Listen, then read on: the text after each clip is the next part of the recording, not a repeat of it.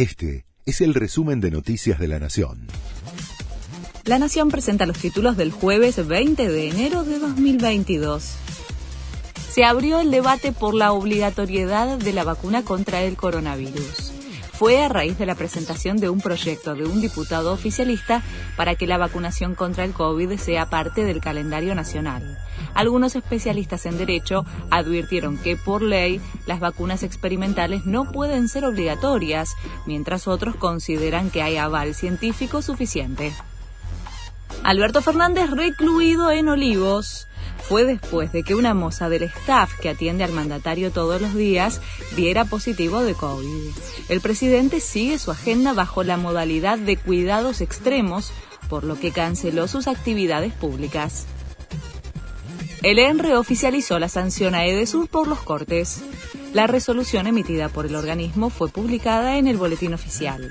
Edesur deberá bonificar con 10.325 pesos a cada usuario afectado por los cortes de servicio registrados entre fines de diciembre y principios de enero.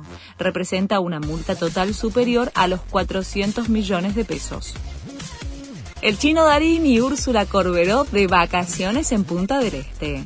La pareja llegó proveniente de Madrid para unirse a la familia del actor que veranea en Uruguay. La española es conocida en el mundo por haber interpretado a Tokio en la célebre serie La Casa de Papel.